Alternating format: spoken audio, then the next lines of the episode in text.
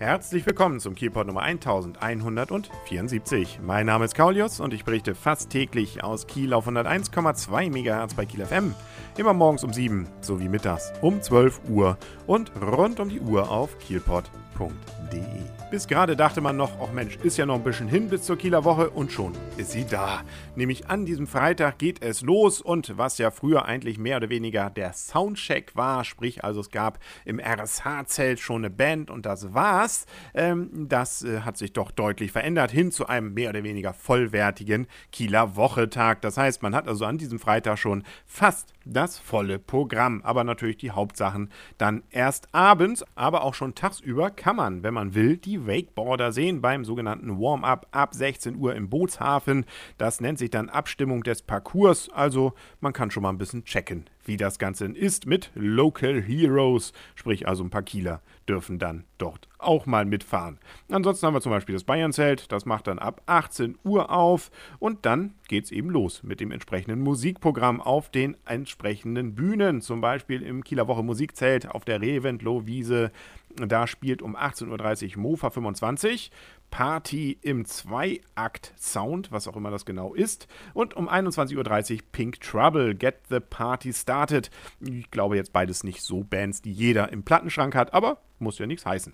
Bei der NDR-Bühne, da kann man dann schon eher Namen hören und sehen, die man vielleicht irgendwo schon mal von gehört hat. Um 20 Uhr nämlich Kensington Road und um 21.30 Uhr Roachford. Beides ja durchaus bekannt und hier und da ja, glaube ich, schon mal auf der Kieler Woche gewesen. Ähm, in, auf der Bühne Haifischbar am Alten Markt, da ist DJ Gary von Garys Tanzpalast ab 20 Uhr und macht seinen ganz persönlichen Soundcheck. Wahrscheinlich doch eben für, eben für mehr für die Liebhaber des Schlagers. Aber äh, na gut, das soll ja solche geben. Dann haben wir auf der Rathausbühne, auf dem Rathausmarkt, Pfefferminz unter anderem um 22 Uhr. Das ist die nach einem Bekunden erfolgreichste Westernhagen Coverband. Ich habe sie selber schon gesehen, machen ordentlich Party. Auch die ja immer wieder gern genommen bei der Kieler Woche. Vorher übrigens schon um 20 Uhr Marquez. Wann haben wir was und was haben wir noch? Zum Beispiel auf der Hörnbühne. Das ist ja die äh, umstrittene Bühne an der Hörden, wo man Eintritt bezahlen muss, aber, um es nochmal zu wiederholen, nur immer täglich für das erste Konzert. Das ist also an diesem Freitag dann Santiano, also Seemann Shanties und soweit ich mich erinnere, kommen die, glaube ich, aus Flensburg und haben einigermaßen Erfolg. Also das ist etwas, wo man durchaus vielleicht, wenn man es mag, dann auch die 5, beziehungsweise im Endeffekt sind es ja dann 7 Euro zahlen kann. Es gibt übrigens die Möglichkeit, dann jeweils noch an der Abendkasse entsprechende Tickets zu erwerben, wenn man es nicht über die Webseite von denen gemacht hat. Das geht. 20% der Karten sollen immer auch für die Abendkasse für 7 Euro dann noch erhältlich sein. Um 21.30 Uhr dann auf der Hörnbühne United 4 und die sind dann wieder kostenlos. Das nochmal zur Erinnerung. Genauso um 23 Uhr das Unser Norden Wasserspektakel. Musiksynchrone Show, choreografiert mit Wasser und Licht.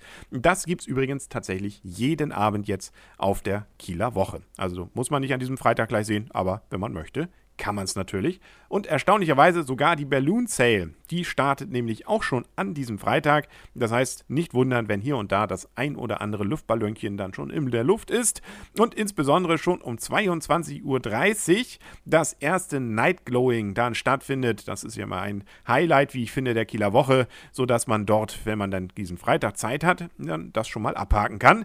Es lohnt sich definitiv, wenn das Wetter dann einigermaßen mitspielt und es nicht zu windig ist, ist das immer wunderschön anzusehen, wie dann die entsprechenden Ballons im Takte der Musik erleuchtet werden. Und danach gibt es dann noch ein entsprechendes, ja nicht nur eine Lasershow, sondern glaube ich auch ein Höhenfeuerwerk. Das ist also ähm, ja immer wieder wunderschön. Soweit ich weiß, das nächste Mal ist dann Samstag und dann wieder Mittwoch und dann glaube ich wieder am kommenden Wochenende erst. Also ja, am besten gleich hin, dann weiß man, beziehungsweise wenn man sieht, das Wetter ist entsprechend gut, man weiß nicht, ob es denn nochmal stattfindet.